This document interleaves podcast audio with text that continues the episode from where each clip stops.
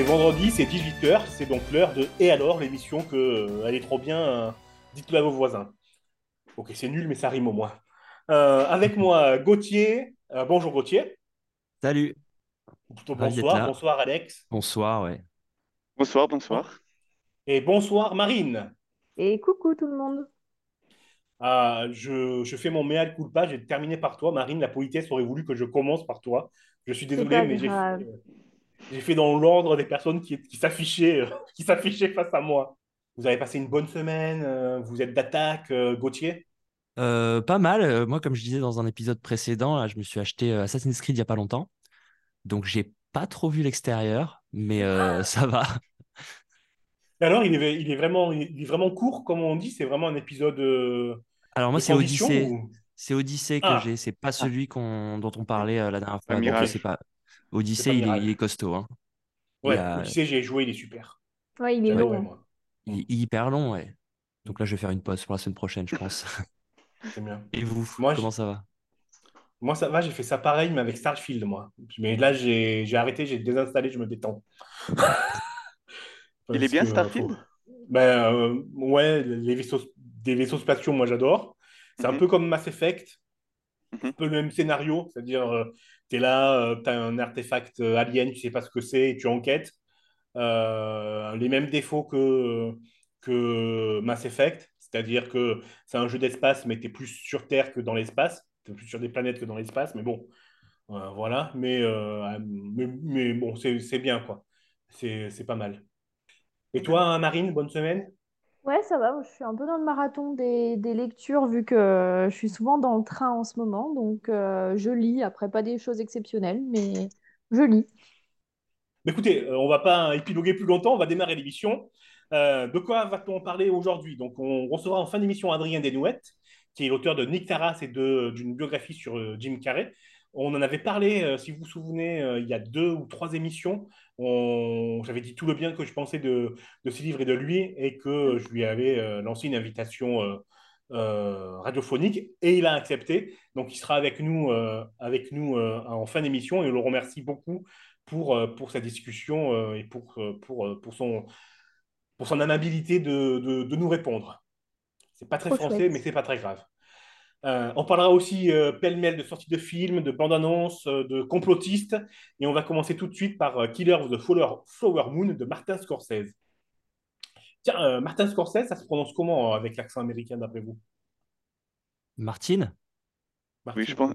Scorsese? Scorsese. Scorsese, oui, j'allais dire. euh, Ok. Tant que c'est pas Scorsese, moi, ça, ça ira. Ok, on démarre. J'ai un petit peu honte. Comment on le prononce alors? Scorsese Pour moi. Eh, pour moi aussi, hein. Bah oui, Scorsese Ça me paraît évident. Dame, je n'écrirai rien sur ce film, c'est une merde.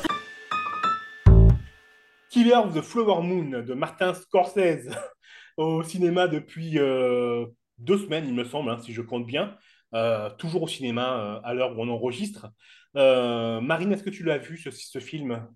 Je l'ai pas vu. J'ai vu la bande-annonce, mais alors moi, je suis un peu fermée aux films qui sont trop longs, parce que en général, je m'ennuie vite. Et euh, je sais pas. Je sais pas si c'est le fait que maintenant, on a besoin de choses qui sont rapides et efficaces, mais être fermé pendant deux heures et demie, trois heures dans une pièce, à regarder que ça. Alors c'est amusant, euh, c'est intéressant aussi ce que tu dis. euh, tu as vu la bande-annonce. J'aimerais bien savoir, vous, ce que vous avez pensé du film juste en voyant la bande-annonce. Des bons acteurs, euh, du budget. Oui, je pense que c'est le premier truc qui nous vient à l'esprit. Ouais, ok. Euh, moi, j'ai vu le film, hein, et, euh, Mhm. et euh, alors, euh, je suis d'accord avec Marine. Il y en a marre des films qui durent 4 heures. Là, c'est 3h45, et là, tu, bon, euh, même si, alors, le film est beau, c'est bien filmé, tout le monde joue bien, mais, mais 3h45, tu les sens passer, quoi. Ouais. Euh, moi, ouais. Moi, je veux bien passer 3 heures au cinéma, mais, euh, mais je veux des trains qui explosent, des vaisseaux spatiaux, et, et des, Ouais, ou des des prouesses. quoi. Ouais, genre comme Avatar, sinon un truc hyper visuel euh, où il y a du travail derrière. Bah Pas oui, juste oui, des clairement. répliques. Voilà, exactement. Par exemple, Mission Impossible, trois heures, je les ai pas vues passer. Mm. trois heures de Oppenheimer, euh, trois, quatre heures de Killer of the Moon. Ouais, je les ai, je les ai vus passer, quoi. Alors, euh, on va dire, ouais, mais ça, c'est pas de la critique cinéma, mais ça, franchement, ça compte, je trouve. Ça Oui, compte. bien sûr. Bah, si tu passes pas Euh, un bon moment et si tu regardes ta montre à chaque fois, c'est que c'est qu'il y a un souci aussi. hein. bah ouais, ouais, clairement. Euh, le film, il est adapté d'un super roman de, de David Gran, euh, qui, qui raconte exactement la même histoire, hein, le, le meurtre des, euh, de la tribune euh, amé- amérindienne des Osages pour euh, s'accaparer leurs richesses, le pétrole, euh, etc. Et euh, donc, oui, le film est trop long, on veut tout mettre, mais le livre aussi est dense. Par contre, il ne suit pas tout à fait le livre. La différence, la plus grosse différence avec le livre, donc j'ai lu le livre aussi, hein, c'est pour ça que je suis allé voir le, film, euh, le film d'ailleurs, c'est ça qui m'a poussé à aller voir le film. Euh, le, livre, c'est vraiment une enquête policière, c'est-à-dire que euh, le, ce nettoyage ethnique, on va dire, des, des, des, des Osages, euh, des Osages, pardon, c'est dur à dire pour moi, vous me pardonnerez, c'est ce qui marque aussi la création du FBI euh, aux, États-Unis. C'est avec cette affaire que le, que le FBI euh, a été, euh, a été créé. Donc, c'est la première vraie enquête d'un agent du FBI. Donc, le livre est super pour ça. On voit en coulisses comment ça s'est fait, euh, les, euh, les, euh, les, euh, les difficultés, euh, les relations avec les, euh, les, les, les, les- shérifs euh, qui étaient à l'époque, euh, euh, qui représentaient à l'époque la loi, shérifs corrompus. Euh, c'est Mhm. vraiment euh, le livre, moi je conseille vraiment le livre pour, euh, pour cette histoire-là. Euh, le film ne parle absolument pas de ça. Le film fait euh, l'impasse sur ça et, et parle euh, bah, du complot euh, contre ces, ces Amérindiens euh, et raconte l'histoire d'amour, la fausse histoire d'amour entre euh, euh, Leonardo DiCaprio et, euh, et une Amérindienne. Comment il la manipule euh, et comment il assassine tout le monde pour récupérer le fric. Euh, ça raconte ça le, le, le film. Donc c'est à mi-chemin entre une petite romance, la trahison et le film de gangster comme il a fait, euh, euh, comme il a fait, euh, comme il a fait, comme il a fait souvent. Ouais, on a centré ouais. le film sur Leonardo DiCaprio qui vit une romance, quoi, comme, comme chaque film, plus ou moins, qui, qui tourne. Ouais, ouais, c'est ça. hein, le film, il manque, franchement, il manque d'originalité, quoi. Ouais. Euh, c'est euh, c'est un film que tu as vu euh, 20 fois.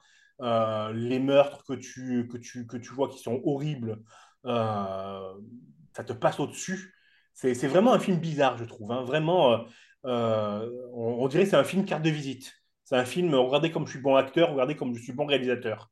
Et regardez comme je m'inquiète du monde, euh, du monde, euh, du monde, euh, du monde aujourd'hui, de, de l'état du monde, de l'état du monde actuel, parce que ça fait référence aussi à, à la société d'aujourd'hui, quoi, ce- cette histoire.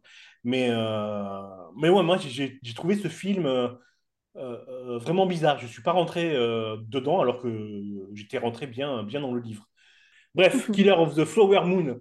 Moi, je vous, euh, je vous conseille plutôt le livre, qui est beaucoup, beaucoup mieux que, euh, bah, que, euh, que le film. Et encore une fois, hein, ça n'est que, que mon avis. Et n'hésitez pas à, à nous envoyer des, des messages si vous n'êtes pas d'accord, mais surtout des messages avec des arguments, s'il vous plaît, pas des insultes. Ok, euh, pour terminer sur ça, j'ai deux, trois petites questions sur euh, d'anecdotes de tournage euh, sur, sur, sur ce film. Donc, le film, a- le tournage a duré sept mois, ce qui, paraît-il, est très long pour, euh, pour un film de Martin Scorsese. Ah ouais? Euh, ouais, c'est ce que j'ai, c'est ce que j'ai lu. Euh, alors que moi, sept mois, je trouve ça rapide, quoi. Ouais, c'est enfin, c'est Oui, même moyen après, je sais pas. Ouais, bah Pour un film de cap de d'autant de oui, temps, c'est euh, ça. C'est c'est plutôt ça pour un film de 3h40. euh, ils ont été efficaces. Fallait payer Leonardo DiCaprio, alors fallait qu'ils Oui, accélèrent. Ouais, c'est ça. C'est, il, a, il a pris 30 millions, hein. 30 Oh millions pour le film. Oh. 200 millions de budget, 30 millions pour euh, Leonardo. Ah ouais, on est sur des niveaux là. Ouais, c'est euh, Objectif, devenir Leonardo DiCaprio. Euh, ok, j'ai une petite euh, question. Que reprocher, justement, euh, que reprocher De Niro euh, à DiCaprio pendant le tournage? Son égocentrisme. Euh, non, on va dire non. Mais il y a peut-être un petit peu de ça, hein, on en parlera. euh, peut-être ça peut, ça peut jouer, mais, mais ne partez pas sur une fausse piste, non. Il trouvait que il trouvait qu'il jouait euh, qu'il jouait pas très bien ou je sais pas. Alors ça a du ça à voir, c'est là tu chauffes, ça a vraiment à voir avec le, la technique de jeu. est-ce qu'il trouvait qu'il jouait juste pour lui et qu'il mettait pas les autres euh, en confiance et qu'il jouait euh, juste dans son texte? Ah, euh, t'as- tu chauffes sur la bonne réponse avec ta dernière phrase, avec l'histoire donnait, du texte. il donnait mal la réplique? Non, il a donné, il a donné trop bien, on va dire. Il n'improvisait Ah, pas assez? Bravo. Ah C'est l'inverse, Trop. Axel. Il a Ah, improvisé oui, trop. pardon. C'est ça, Pardon. C'est ça, il improvisait trop. Euh, il improvisait trop, il n'en pouvait plus, Robert De Niro. Euh, des improvisations à rallonge de, de DiCaprio. Euh, Scorsese aussi, euh, il le raconte dans une interview euh, disponible sur euh, Première où il disait de temps en temps euh, à, à DiCaprio Ok, là, t'as pas besoin de parler, on arrête. pour, pour le calmer. Euh, c'est pour ça, euh, justement, que j'ai dit, Marine, euh, c'est peut-être un peu l'ego. Oui, L'improvisation, oui. c'est aussi ouais, une façon de, de tenir, euh, de tenir, euh, de continuer à parler, quoi. Attendez, attendez, je vais faire mieux, je suis tellement bon. Euh, oui, Ou Moi, j'ai pas besoin du texte. euh, ce que je vais faire, ça sera mieux, tu vas voir. ouais, voilà. Il y a un petit côté, euh, Un peu petit côté prétentieux. égo, ouais. quoi. Killer of the Flower Moon euh, a failli avoir un point commun avec son dernier film. Lequel? Le dernier film de, de Scorsese, De Scorsese, oui, pardon. Sc- Scorsese, Scorsese. euh, son dernier film, c'était quoi avant, avant celui-là? The Irishman. Ah, bah, Irishman, il, Post-production, on va dire. bah, Irishman, il c'était uniquement sur Netflix, donc ça devait être Netflix qui produisait? Bravo, c'est le point commun. Euh, bravo, euh, bravo Axel. C'est euh, effectivement, Irishman est sorti sur Netflix Mhm. euh, et euh, Killer of the Flower Moon a failli sortir sur Apple TV+. Donc le, le- la, la- la chaîne de streaming de, de Apple parce que c'est Apple qui a produit. Ok. Euh, donc ça a failli être encore un film de, de, de streaming. Bravo. Bah, écoute, ça nous amène vers notre première pause musicale. Tu nous as donné la bonne réponse, Axel. Tu as mis euh, Marine sur la, sur la voie de la bonne réponse à la première question. Euh, donc, pour éviter le, le statu quo, on va dire que c'est toi qui as gagné, Axel. Bravo. Non, donc, tu as le droit. Je laisse la main à Marine pour une chanson. Non, bravo Ah, Axel, j'ai déjà gagné la dernière fois. Ah, c'est mignon. Ça m'émeut. Eh bien, d'accord. Marine, choisis ta chanson. Ah bah non, moi je suis pas la gagnante. Ok, Gauthier, à toi. Euh, bah, Johnny Cash, dans ce cas-là, si j'ai le droit de choisir. Folsom Prison Blues. I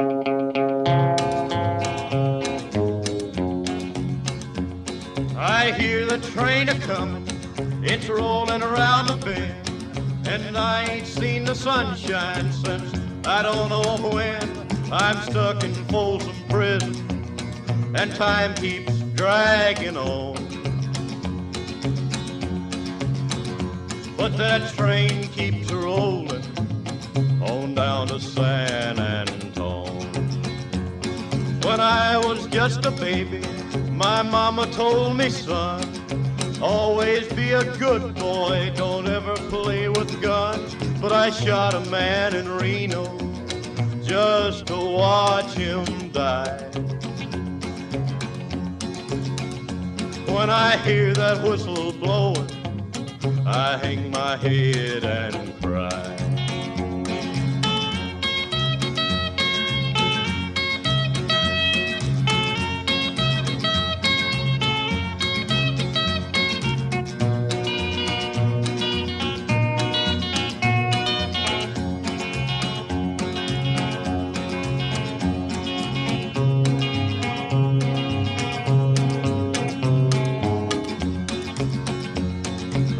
There's rich folks eating in a fancy dining car.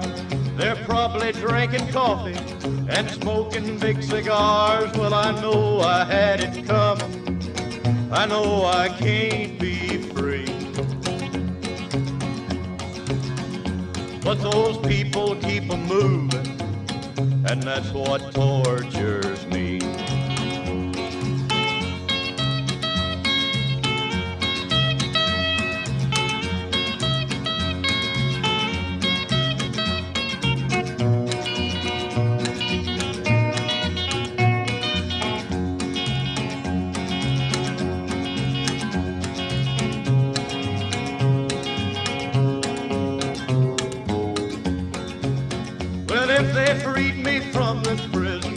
That railroad train was mine, I bet I'd move it on a little farther down the line, far from Folsom Prison.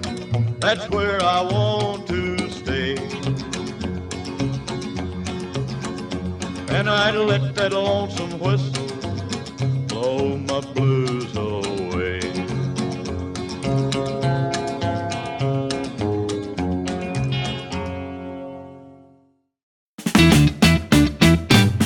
portée. La revue de presse des critiques médias. Presse à portée, je vais vous parler d'un film qui s'appelle Soon of Freedom. Euh, c'est un film réalisé par Alexandro Monteverde et c'est avec notamment Jim euh. Caviezel. J'espère que j'ai du mal avec les prononciations, vous me pardonnerez. Alors, euh, je cherchais euh, cette semaine un, film à aller voir au ciné, donc je regardais le site Allociné, je tombe sur, euh, bah, sur ce film-là, et sur, ce, sur la fiche de ce film, je vois une alerte qui me dit, attention, la répartition des notes des spectateurs sur ce film est inhabituelle. Alors, ça m'intrigue. Je me dis comment c'est possible que ce soit inhabituel? C'est la première fois que je voyais ça sur le site de, de Allociné. Euh, et il s'avère que euh, l'algorithme d'Allociné peut prédire ou peut alerter lorsque, euh, mais lorsqu'un film est, est, est, est, bâché, on va dire, ou l'inverse, lorsqu'un film est porté au nu alors que, alors que non, euh, qu'il n'en vaut pas la peine, ou qu'il y a une campagne sur les réseaux sociaux pour, pour augmenter ou pour faire baisser des notes. L'algorithme de Allociné peut, peut, le, peut le détecter, et ça, il le fait à cause des notes extrêmes. C'est-à-dire trop de notes 5 sur 5, c'est mauvais signe, trop de notes 0,5, c'est mauvais signe. Et ils prennent pour exemple, pour nous euh, convaincre que, euh, que même les, les, les, les films euh, qui font consensus, euh, les notes sont réparties, euh, sont mieux réparties entre le 0,5 et le 5. Il n'y a jamais que des 5, il n'y a jamais que des 0,5. Donc c'est une, c'est une, c'est une, c'est une preuve. Vous le saviez, vous, ça?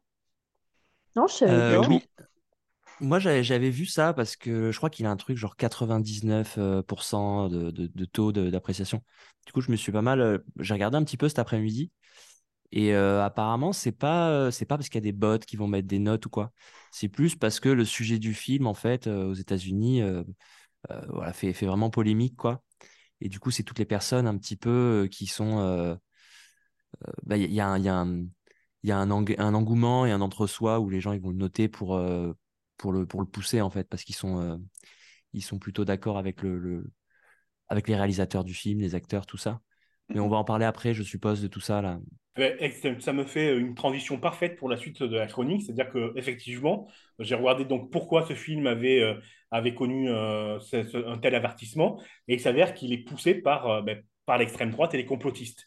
Euh, il est sorti aux États-Unis, euh, il a fait un succès, il y a eu 10 millions de, euh, de budget pour faire le film, il en a, rapporté 180 millions. Euh, il est porté par euh, les Trumpistes, par la, société, alors société, j'appelle société, c'est pas une société, mais c'est Canon, donc les complotistes connus hein, qu'on a vus à l'œuvre lors de la prise du Capitole ou, lors de la, de la dernière élection Trump-Hillary Clinton avec la, la rumeur d'une pizzeria qui, vendait des, qui vendait des enfants. Bref, c'est porté au nu par les complotistes américains euh, et ça a été repris par l'extrême droite euh, et les complotistes français en faisant toute une, toute une pré-campagne. Mais pourquoi il n'y a pas ce film en France? Euh, C'est un scandale, c'est une censure, etc. Et donc, toute cette avalanche de notes, ça, ça montre ce, ce lobbying qui est fait et qui, et qui, réussit, qui réussit du coup. Le film, je l'ai vu, personnellement. Et dire, c'est alors? de la merde. C'est de la merde. Euh, je vais dire ça moins. bah, tu sais quoi, c'est pas grave, c'est de la merde. C'est quand même un petit peu de la merde. Alors, c'est un, un sous-TV des films de France 3 Région. Euh, ça, c'est même pas assez bon pour passer en deuxième partie de soirée de, sur M6. Alors, euh, je veux bien croire euh, à, à- à la sincérité des, des acteurs et des, du réalisateur, mais ça reste un thriller, un thriller bas de gamme, quoi. Euh, le Mais tu comprends le... Tu comprends oui, le oui. lien vers les, les... Comment ça s'appelle? Oui, euh, pourquoi on vers les complotistes. coup Oui, oui, euh, bien sûr. Toi qui l'as vu, alors c'est quoi le, c'est quoi ce lien? Ben, le lien, il est simple, c'est que ça parle de pédocriminalité, euh, de traite des enfants, euh, que les puissants ont une, euh, un vivier de gosses à prendre et à violer euh, dans les pays du tiers-monde. Euh, donc ça parle, ça parle de, de cette, de cette, de cette, de cette idée-là. Et donc du coup, forcément, c'est repris euh, comme, euh, comme parole d'évangile par, euh, ben, par, par toute la mouvance canon et des, des complotistes. Euh, en France, il est défendu, il est défendu par euh, Carl Zero. Euh, si vous ne savez pas qui c'est, je vous laisserai aller voir sur, sur Internet. Il a viré complot depuis, depuis quelques temps. C'est, le film est défendu par euh, Valeurs Actuelles. Euh, l'article de cette semaine de Valeurs de Valeur Actuelles, l'article de la semaine de la sortie du film, donc, euh, dit ben, enfin ce film est présenté en France comme si c'était euh, une bouffée, euh, bouffée d'air frais. Il est aussi défendu par le Journal de Dimanche, qui a été repris depuis peu par euh, Bolloré euh, et, et Xavier Geoffroy Didier, il me semble, qui était ancien, ancien directeur de, de Valeurs Actuelles, où sans être aussi limpide que la critique de Valeurs Actuelles, euh, nous dit quand même que c'est un film euh, euh, sincère qui alerte, qui alerte sur un sujet, sur un sujet réel. Ouais. Il y a aussi un truc ah, ah, effrayant dans, dans, dans le film, c'est qu'à la fin du générique, il y a une petite scène à la, à la Marvel où c'est l'acteur du film qui, qui vient vous, vous dire achetez des places pour le film pour, euh, pour vos amis, parlez-en, euh, parce que c'est un film qui a eu du mal à sortir, c'est un film qu'on veut faire taire. Euh, Donc, allez-y. Donc, ça, ça, ça engêne un petit peu euh, les gens dans cette, dans cette idée-là, qu'on nous dit tout, Mhm. qu'on nous cache tout et qu'on nous dit rien, quoi. Bah, il fait Euh, clairement le lien en disant ça avec euh, le mouvement QAnon, justement, et, et la liberté d'expression, en disant on essaie de le censurer, quoi. C'est ce qu'il dit, oui, euh, oui, si oui. je comprends bien. Parce que je me demandais justement quel était le lien entre ce mouvement QAnon et, euh, et euh, ou Canon, je sais pas trop comment on dit, et, euh, et ce film. Parce que c'est vrai que du coup, ce mouvement conspirationniste, je crois qu'il y a à peu près 15% dans les estimations d'Américains qui adhèrent quand même à, à ces croyances-là. Comme quoi, les puissants, ils vont, ils vont se nourrir ou s'injecter du sang d'enfants, euh, je sais pas quoi. Ouais. Voilà, des trucs euh, dans ce genre-là. Et, euh, et dans ce film, de ce que j'avais compris, moi, ça se passait euh, en Amérique du Sud. Alors quel est le lien avec les, les- les puissants euh, politiques américains qui vont, qui vont avoir des enfants dans leur cave, quoi? C'est, il y a vraiment un lien qui dit dans ce film? Le- dans le, dans, non, le- dans le suggère, seulement suggéré, ouais. Par contre, le lien est fait par l'acteur principal qui a fait des déclarations à l'emporte-pièce à la presse, euh, qui a mis dans l'embarras le réalisateur, qui dit que c'est pas tout le sujet du film, mais quand même, il donne la parole euh, dans le montage final à l'acteur qui vient à la fin du film dire que euh, ben, le film a eu du mal à se monter. Donc, c'est très ambigu. Il est distribué en France par une maison de production qui s'appelle Sage Distribution, qui a fait beaucoup de de films tendancieux ou distribuer des films un petit peu à tendance très catholique dure. Euh, ami de, de Bolloré, notamment Vaincre ou mourir, si vous avez entendu parler de ce film, euh, qui raconte euh, l'histoire des, de la Vendée. Donc c'est très ambigu le film en fait, vraiment très ambigu. Euh, les, les déclarations du, du réalisateur qui, qui, dit, qui monte pas de planche en disant j'y suis pour rien, mais il a quand même fait ce film-là, donc c'est ambigu. Euh, le réalisateur, il a joué Jésus avec Mel Gibson dans le film de Mel Gibson, qui était déjà très droite dure. Euh, donc c'est ambigu d'aller le chercher lui. Euh, ouais, Ouais, c'est ouais. vraiment, euh, vraiment, vraiment ambigu. C'est ça qui m'a plu, moi, dans la, dans la polémique qu'il y avait euh, autour. C'est aussi pour ça que je suis allé le voir. Et c'est pour ça aussi que je vous, que je vous le déconseille. Attendez qu'il passe sur France 3 Région. Ok, s'il passe un jour, quoi. S'il passe un jour, ouais. On regarde quoi, tonton?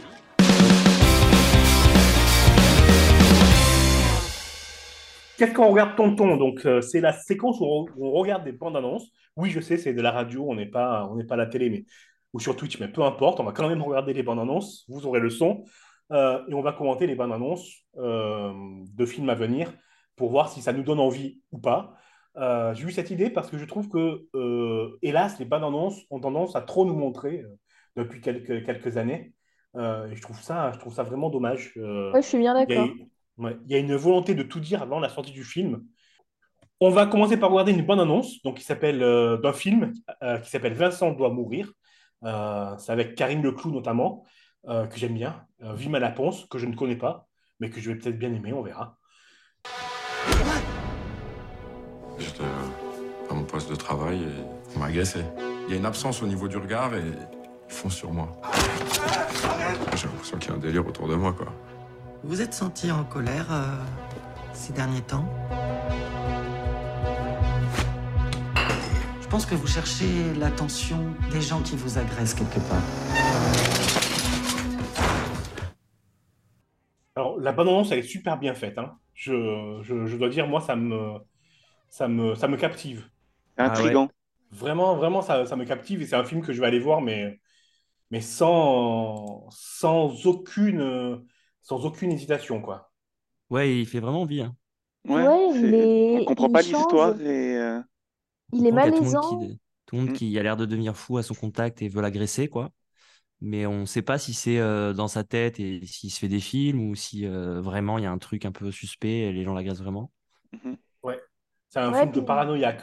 Ça illustre bien un peu la mentalité de certaines personnes avec ce qui se passait avec le Covid et puis les violences policières, je trouve.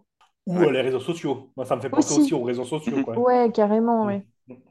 C'est un film de Stéphane euh, Castang. Castin. Je sais pas comment. Castin, merci. Je sais pas comment Mhm. on prononce. Je l'avais pas dit tout à l'heure. Euh, mais alors, euh, je cours voir le, le, le film direct. direct. C'est tellement bien qu'il n'y a rien à dire, en fait. On passe à la prochaine. Euh, la prochaine, on va regarder ben, une bonne annonce, mais pas d'un film, d'une série qui va passer sur Apple TV+. Ok. Ça s'appelle Monarch Legacy of Monster. J'espère que ce message arrivera à destination. Je ne peux pas remonter le temps et réparer toutes les erreurs que j'ai commises. Mais je peux peut-être laisser une trace pour l'avenir. Un héritage. Le monde est en train de brûler. Et J'ai décidé de faire quelque chose pour lui. Alors là, j'ai envie de dire efficace et des, des effets spéciaux euh, de fou, on dirait, hein, pour une série. Euh, Ouais. on, croit, on croit au monstre, quoi. Vous connaissiez cette Ça a l'air. série Oui, Gauthier, pardon, Pas du tout, non. Non, non, je disais, ça a l'air d'être euh, un genre de, de mélange entre Godzilla et une série avec un, probablement un labo pharmaceutique euh, corrompu euh, qui a fait euh, des expériences sur les animaux, je sais pas quoi. Ouais, exactement. Euh, je te confirme, hein, c'est bien Godzilla qui, qui, qui apparaît dans la série. Et, euh, et Monarch, c'est une agence gouvernementale euh, euh, pour, pour le contrôle des monstres, il me semble, ou, euh, ou qui enquête sur les monstres. Euh, mais, euh, mais ça me fait envie aussi. Dans un autre Ouais. genre. Je le regarderai Et, pas au même moment, quoi. Ce sera peut-être un oui. dimanche soir, euh, ce genre de choses. Moi, je suis pas fan. Enfin, je sais pas, je trouve Moi que non le plus. sujet est pas, est pas fou. J'ai l'impression que ça m'a pas donné envie euh, d'aller le voir. Donc euh, Ouais, moi, les histoires de ça me monstres fait un là, peu qui penser au, euh, nouveau Jurassic Park. Ouais, t- exactement. On va terminer euh, cette séquence-là. On va faire une petite pause musicale. Euh, D'habitude, il y a des, euh, une petite musique, euh, un petit jeu pour que vous choisissiez la musique. Mais là, j'ai envie de faire mon dictateur parce que je suis comme Leonardo DiCaprio, je suis le meilleur. Et donc, on va, on va écouter euh, Younes avec le grand remplacement.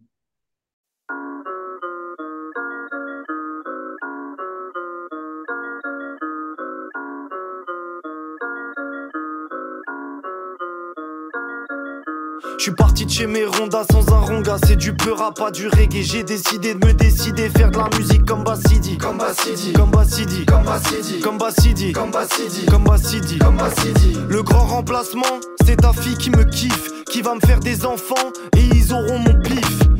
Je déboule dans ta vie comme les trottinettes à Paris. Je veux l'argent des Qataris, monsieur l'agent sur le tatami. Je suis parti de chez mes rondas sans un ronga. C'est du beurre à pas du reggae. J'ai décidé de me décider, faire de la musique comme Bassidi, comme Bassidi, comme Bassidi, comme Bassidi, comme Bassidi, comme Bassidi. Elle veut que je lui fasse un bébé, puis deux, puis trois. Elle veut que je lui dise que je l'aime, puis que jamais sûr de moi. Quoi, l'amour dure trois ans? Ah, L'amour dure deux mois. Ouais, l'amour dure deux mois. Le grand remplacement, c'est moi. Puis eux, puis toi. Les grands méchants, c'est nous. Rebeu, Renoir. Moi, perso, ça me va. Je préfère mourir loup-garou que vivre en villageois. Que vivre en villageois. Tu peux vivre ta vie ou regarder la leur sur le net. Pour une bagarre ou un date, j'y vais toujours sans lunettes. Je me fais rare, comme les blancs à Gare du Nord, éphémère. Comme la vie d'un garde du corps. Si je mets replay, le son est bon. Sinon, me demande pas, elles sont belles, j'en deviens débile. Je suis trop Matrix et gars. Quand je te dis je t'aime, c'est toi ou ton pétard. Je sais plus, je sais pas. Pourquoi on sait plus au départ Dans mes rêves, un keuf me shoot. J'hésite à big rap du shit. Dans mes rêves, un peu de doute. J'hésite pas quand j'ai des dettes. Génération internet. Jamais aimé qu'on me note. Je vais percer dans deux minutes. Le décollage est imminent.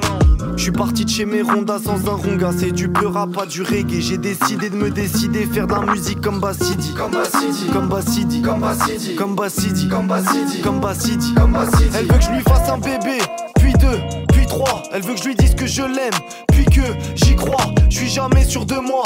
Quoi, l'amour dure trois ans? Un l'amour dure deux mois. Ouais, l'amour dure deux mois. Le grand remplacement, c'est moi. Puis eux, puis toi. Les grands méchants, c'est nous. Rebeu, Renoir. Moi, perso, ça me va. Je préfère mourir loup-garou que vivre en villageois. Que vivre en villageois.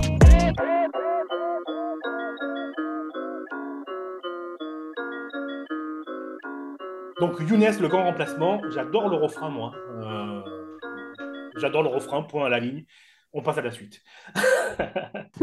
On reçoit pour terminer l'émission Adrien Desnouettes, auteur de Nick Taras, euh, une histoire du rire en France, euh, et d'un essai sur Jim Carrey. Chaque fois je dis biographie, mais c'est plus un essai qu'autre chose, puisqu'il nous, il nous dit que, que Jim Carrey, c'est un peu la face euh, caché de l'Amérique. C'est d'ailleurs le sous-titre de son livre. On va parler de tout ça. On va écouter un extrait de l'interview qui a duré près d'une heure, beaucoup plus d'une heure, une heure vingt, il me semble, euh, si c'est pas une heure trente. Bref, on va écouter un extrait d'une dizaine de minutes et euh, je vous donne rendez-vous pour tous les amoureux de cinéma et d'humour. lundi prochain à 14h où l'interview intégrale sera, sera diffusée. on remercie encore une fois Adrien Desnouettes de d'avoir accepté l'interview avec nous. Euh, et, euh, et, on se retrouve dans 10-15 minutes. À tout de suite. Ok, bonsoir, bonsoir. Euh, merci à Adrien Desnouettes d'avoir accepté notre invitation. bonsoir.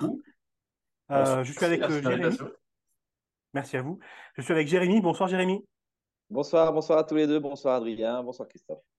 Alors, on reçoit Adrien Desnouettes qui a écrit deux romans, deux livres, pardon, aux éditions Façonnage. Le premier, c'est euh, Jim Carrey, l'Amérique démasquée, euh, qui est en rupture de stock actuellement. Euh, c'est prévu pour quand le, la réimpression, vous savez, ou, pas? Bah moi, j'aimerais que ce soit fait le plus vite possible, mais l'éditeur espère décrocher une aide de réimpression. Parce que c'est un livre qui coûte assez cher, donc il faut le faire quand même dans un certain volume. Mmh. Et voilà, enfin, on m'a beaucoup demandé de le réimprimer, je ne vous le cache pas. Oui, j'imagine. Euh, je dis beaucoup, c'est des institutions, des festivals, la cinémathèque, des trucs comme ça, parce qu'ils n'en ont pas. Ils n'ont pas eu le temps de l'avoir tellement c'est parti vite. Euh, et moi, j'aimerais bien que ce soit réimprimé, mais c'est pas encore, j'ai pas de date. D'accord. Ça, permet de faire le lien. Les, couvertures et le, les, les, éditions euh, façonnage font de belles, de belles couvertures. Hein. La, celle de Nitaras, elle est géniale. Vraiment, vraiment, très, très jolie. Et celle de, de Jim Carrey, l'Amérique démasquée aussi, elle est, elle, est, elle est, vraiment bien. Elle se déplie, euh, c'est coloré, euh, c'est vraiment un, bon, un beau travail. Quoi. Bah, je ferai suivre le compliment à l'éditeur. Mm. Donc, on va parler de Jim Carrey, donc l'Amérique démasquée, et aussi de Nick Taras, toujours aux mêmes éditions euh, façonnage. Et ben, je vous propose de, de, démarrer par, par, par, Jim Carrey, du coup, avec une question toute simple. Pourquoi avoir voulu écrire sur Jim Carrey? Alors, pourquoi bah, En fait, la question va. La réponse va, va serait valable pour les deux, en fait, autant pour Jim Carrey que pour l'autre. Euh, c'est que quand je me mets à écrire un livre, c'est-à-dire qu'on se lance quand même dans une aventure d'écriture qui est longue, alors je ne connais pas la moyenne, mais moi je m'estime particulièrement laborieux. Par exemple, Jim Carrey, euh, alors bien sûr, c'est pas en temps continu, mais ça m'a pris deux ans, en gros, de travail. Et Nick Taras, qui est plus petit, ça m'a pris un an. Euh, donc quand je me lance dans, dans une aventure comme ça, ça part toujours de, disons, deux sentiments. Le premier, c'est un choc esthétique. Le premier, c'est que je suis frappé esthétiquement, c'est-à-dire par la force ou par la beauté d'une œuvre. Et le deuxième, qui est vraiment lié à ce choc esthétique, c'est un sentiment d'injustice. C'est-à-dire que quand j'ai un choc esthétique très fort, par exemple, je vous dis une bêtise, là tout à l'heure, cet après-midi pour le boulot, j'ai été revoir Casino de Martin Scorsese. Bon, j'ai un choc esthétique très fort, c'est un très grand film, mais je n'ai pas de sentiment d'injustice, parce que Martin Scorsese, tout le monde écrit sur Martin Scorsese, et ça fait quatre décennies que Martin Scorsese est considéré comme un génie. Aucun problème. Par contre, quand je vois le travail de Jim Carrey, quand je le redécouvre, par exemple, quand je deviens critique autour de 25, 26, 27 ans, euh, et que je constate que personne ne l'a jamais pris au sérieux, là s'ajoute à mon choc esthétique un sentiment d'injustice, une vraie injustice. Je me dis, c'est pas normal que ce mec-là ne soit pas considéré comme un génie. Il va donc falloir faire le travail critique, c'est-à-dire le travail de description, le travail aussi de documentation, pour prouver à tout le monde que j'ai raison d'être frappé comme ça que j'ai raison d'avoir eu ressenti ce choc esthétique. Ça, c'est vraiment la raison première, c'est-à-dire un choc, waouh, qu'est-ce que c'est fort, et une injustice, mais comment se fait-il que personne ne soit aussi enthousiaste que moi sur Jim Carrey, qui est un pur génie de la comédie? Donc voilà, c'est valable aussi, disons, pour le, deuxième livre, Nick Taras, qui en fait, euh, ne, ne, ne souligne pas à quel point il a un personnage principal, mais vous qui l'avez lu, vous savez qu'il en a un quand même. C'est un humoriste français, on en parlera tout à l'heure, mais qui s'appelle Mustapha El Atrassi. Et c'était pareil en fait. Quand je l'ai découvert, c'était exactement le même choc. C'est-à-dire, je me suis dit, mais incroyable ce qu'il est en train de faire, pourquoi personne n'en parle? Donc voilà. D'accord. Euh, Jérémy, tu veux rebondir? Euh, bah, euh, moi, j'avais une question justement par rapport, euh, par rapport à, à- ce sentiment, euh, à, ce choc, euh, à ce choc, ce choc esthétique par rapport à Jim Carrey. Est-ce que aujourd'hui, vous êtes un nostalgique de Jim Carrey ou, ou vous êtes quelqu'un qui, qui, qui, qui croyait toujours qu'il qu'il est, qu'il est dans l'air du temps? Comment, comment, comment vous, comment vous le, vous, vous le percevez aujourd'hui, Jim Carrey? Bah, je le perçois. euh, c'est marrant cette question parce que ça fait écho à un- un- une discussion que j'avais récemment avec une, euh, une amie critique qui a elle aussi écrit des, essais. Elle s'appelle Muriel Joudet sur, euh, sur Gina Roland, euh, sur Isabelle Huppert, des essais voilà, sur des actrices. Et on discutait de, du lien qu'on avait avec les, les objets qu'on avait décrits comme ça. Moi, Jim Carrey, elle, d'autres actrices. Et je réalisais que j'avais pas du tout le même lien. C'est-à-dire que elle, a gardé une espèce de grande loyauté par rapport à son sujet où on va toujours rester dans un, rapport assumé, hein, mais de, défense, quoi. Euh, J'en parlais aussi avec un ami qui a écrit sur David Fincher, par exemple, et on a été voir le dernier David Fincher ensemble à la Cinémathèque, et j'en étais très déçu, alors que j'adore David Fincher, mais lui, comme il a travaillé dessus, il le défendait, tout en un peu avec mauvaise foi, tout en considérant que oui, c'est vrai que c'est pas un grand. Ben moi, j'ai pas du tout ce rapport-là. C'est-à-dire que Jim Carrey, je le perçois comme un objet, euh, disons, un objet esthétique. J'ai très peu de, j'ai très peu de d'empathie par rapport à la personne. Ça fait peut-être de moi une espèce de psychopathe, mais moi, ce qui m'intéresse, en fait, c'est les œuvres. C'est ce qu'ils ont laissé, en fait, ce qu'ils font. Et euh, un artiste, quand il laisse une œuvre ou quand il est actif, il ne m'intéresse que parce qu'il est actif et que son œuvre m'intéresse. Le devenir de, de cet artiste m'intéresse si c'est intéressant, si c'est symbolique. Dans le cas de Jim Carrey, c'est intéressant parce que Jim Carrey a complètement disparu. Il a même euh, déclaré qu'il prenait sa retraite. Et c'est un peu l'objet du bouquin que vous avez sans doute lu. Mais l'idée, c'était d'en faire le symbole d'une autre disparition qui est celle de carrément la comédie de cinéma américaine. C'est-à-dire la comédie populaire, la comédie, euh, la comédie qu'il a incarnée, dont il a été le roi jusque, disons, au début des années 2000. C'est dire, bah, c'est marrant, le dernier roi de la comédie disparaît et tout le genre disparaît avec lui. Donc disons, ça, ça m'intéresse. Maintenant, le Jim Carrey d'aujourd'hui, non, non, j'ai pas du tout un rapport nostalgique. Il a fait son temps, c'est une époque, j'ai pris énormément de plaisir à décrire tout ça. J'ai pris énormément de plaisir à dire à quel point ça méritait d'être inscrit dans l'histoire du cinéma, parce que ça avait une, valeur esthétique. Euh, après, je ne suis pas du tout dans la nostalgie de ça. Jim Carrey a fait son temps et j'attends juste de voir la suite. Maintenant, je ne suis pas nostalgique, mais je ne suis pas très optimiste. Euh, C'est-à-dire je suis optimiste par rapport au rire. Le rire trouvera toujours à s'exprimer, mais je ne suis pas très optimiste par rapport au cinéma. J'ai énormément de, de mal à voir euh, des relais, à percevoir des signes positifs, prometteurs, voire même qui, me- qui donneraient un peu matière à espérer pour qu'une relève ou quelque chose revienne en termes, en termes vraiment de rire dans le cinéma américain. De rire au sens, vraiment le plus large, quoi. Ce qu'ils ont été, euh, enfin, je veux dire, ce qui a fait d'ailleurs leur génie. hein. N'oublions pas que le cinéma américain commence à dominer euh, le monde avec le burlesque. Je veux dire, c'est quand même, ça fait partie de son code génétique. Et ça, je vois quelque chose disparaître. Et quand une partie de votre code génétique est en train de disparaître, c'est jamais bon signe. Donc j'y vois le symptôme de quelque chose qui me rassure pas. Après, euh, ça ne veut pas dire que je suis nostalgique. Je veux dire, je, je ne, je préfère que Jim Carrey arrête de faire des films plutôt qu'il s'obstine à faire des mauvais films, ce qui abîmerait un petit peu son image à mes yeux. D'accord. Très bien. Moi, je veux bien rebondir sur euh, l'injustice dont vous parlez. Donc, vous dites que, euh, que la- le, le premier euh, choc pour vous, c'est l'injustice. Euh, alors, moi, je l'ai vu sur l'injustice, je l'ai plutôt vu sur le deuxième, sur Nick Taras, sur, euh, sur euh, Moustapha Al-Sassi. Mais pour moi, Jim Carrey, au-delà de l'injustice, j'ai plutôt vu l'histoire d'un marginal et, euh, et, et, et le, la, la, dire la remise au goût du jour, non, mais, mais de, de, remettre les marginaux à leur vraie place avec leur, leur film, avec la carrière de, de, de, de Jim Carrey. Moi, j'ai plutôt vu le, le, le, le premier livre, donc Jim Carrey, La mairie démasquée, euh, comme, euh, comme une ode aux marginaux. Euh, et j'ai trouvé que toute sa carrière, euh, ben, c'était, elle, elle s'est vraiment faite, vraiment faite à la marge, quoi. Que ce soit dans, dans, dans, son, dans ses débuts, dans les cabarets, dans les stand-up, mais aussi euh, dans la série In Living Color, qui était sur Fox, si je me souviens bien. Euh, sur Fox, oui. Euh, Est-ce qu'on peut euh, parler de cette série, tiens, In Living Color? Est-ce que vous pouvez nous dire ce que c'est exactement et, pourquoi elle a été, importante dans la carrière de Jim Carrey? Ah bah, c'est, plus qu'important, c'est essentiel. Je pense que sans In Living Color, il n'y a pas le Jim Carrey qu'on connaît. C'est-à-dire que Jim Carrey, c'est ce que je décris dans tout le début du bouquin, au début, disons qu'il a connu un succès assez fulgurant au Canada, très très jeune, 16-17 ans. Euh, à 19 ans, c'est déjà quelqu'un de connu au Canada qui décide logiquement, comme ça arrive, puisque les États-Unis sont juste à côté, d'aller tenter sa chance à Hollywood. Sauf que pendant 10 ans, 10 bonnes années, voire plus, eh ben, euh, passer le, la petite curiosité qu'il y a à découvrir son show de mimique, de grimace, vraiment il avait un show de morphing euh, où il était capable de faire surgir n'importe quel personnage, passer la curiosité des premières années et euh, ce show qui n'évolue pas trop, en fait il n'a pas évolué dans sa carrière Jim Carrey. Il a raté plusieurs fois le casting du Saturday Night Live, qui est l'émission de sketch de référence aux États-Unis. Disons que si vous faire une carrière, en gros la logique ça aurait été qu'il aille au Saturday Night Live, qu'il soit repéré, puis éventuellement derrière il connaisse une carrière d'acteur de, de cinéma. Ça n'a pas du tout eu lieu. Il a vraiment bidé, il a connu bid sur bid, je ne reviens pas dans le détail, mais il a même tenté de la sitcom, tout ça. Il n'a pas vraiment été repéré. Et pourquoi In Living Color, cette émission est vraiment importante, c'est qu'en fait, In Living Color, c'est un contre Saturday Night Live qui est mis en scène et conçu par des acteurs afro-américains, des Noirs, les frères Wayans. Alors, les frères Wayans qui s'ajoutent, évidemment, qui s'adjugent d'autres acteurs, mais plutôt des Noirs et plutôt des Latinos et plutôt des gens qu'on ne voit pas, en fait, à la télé.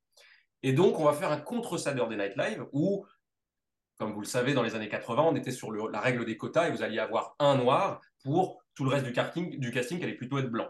Or, le noir, c'était Eddie Murphy, qui avait d'ailleurs fait genre hein, dans les années 80, et c'était ça, la comédie qu'on attendait, c'est-à-dire, euh, certes, euh, un corps marginal, mais sympathique, souriant, fédérateur.